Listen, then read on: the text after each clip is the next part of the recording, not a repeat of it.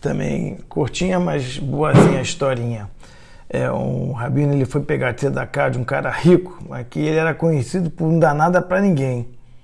E logo que o rabino chegou na casa desse, da pessoa rica, o rico foi logo dizendo, ó, oh, escuta, já sabe que eu não vou dar nada, eu não quero dar tzedakah nenhuma, não perde seu tempo. E o rabino falou para ele, que isso? Eu não vim aqui pegar tzedakah nenhuma, eu vim visitar um doente. E o cara ficou estranhando, falei, mas aqui na minha casa não tem ninguém doente. O rabino disse, olha, o rei Salomão diz que aquele que tem grana e não doa nada para ninguém é um cara doente.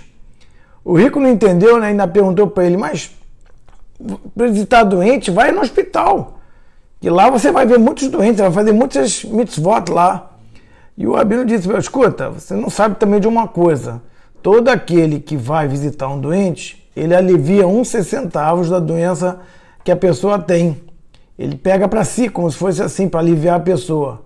Então eu não vim aqui aliviar nenhum, é, nenhum outro doente, a não ser você, que é doente pela riqueza. Então esses uns centavos é que eu quero para mim mesmo, para ajudar as pessoas. Essa paraxá se chama paraxá Areê. Irê quer dizer veja. Nela está escrito que Deus falou, né? Falou, veja que tudo que eu estou te dando pode ser para bênção ou o contrário, depende de como você age. Se você não seguir o que eu te dei, é, você não vai ter bênção. Se você seguir, você vai ter bênção na sua vida. Mas também não quer dizer simplesmente que a pessoa escolhe entre a bênção e a maldição. É, na verdade, até as bênçãos, se você não souber como levar elas, viram ao contrário disso. Quer dizer, você pode ter riqueza também, se você não souber fazer as coisas boas com aquela riqueza, elas vão te levar ao contrário, vão te fazer uma pessoa às vezes dura, fria.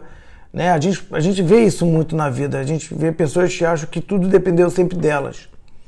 E o outro conceito legal que eu achei nessa paraxá diz o seguinte: é, todas as, as bênçãos tinham que ser ditas viradas para um monte que era cheio de espinho e feio, que chamava Monte Gerizim. Já as maldições, elas tinham que ser feitas viradas para um monte que era florido e bonito, que era o Monte Eval. E é assim também na vida, né? Às vezes as bênçãos não são fáceis. A gente fica olhando para aquela direção daquele morro, que ela realmente é uma bênção é, e, e efetivamente pode ser dura até para a gente fazer, mas ela é a melhor coisa que tem. E por outro lado, a gente às vezes é seduzido pela beleza e pelos prazeres momentâneos de uma coisa errada, que na verdade parecem bons, parece que vão me levar para um lado prazeroso, mas é um prazer ilusório e leva pelo contrário, para o outro lado. Então, finalmente, só para terminar, é, Reê, como eu falei, é veja, e é muito mais forte do que ouça, chomeia. E por que isso? Porque quando você vê alguma coisa com seus olhos, você não tem dúvida. Já ouvia, quando você ouve alguma coisa, você fica na dúvida se você ouviu certo ou se a pessoa que ouviu está te contando certo.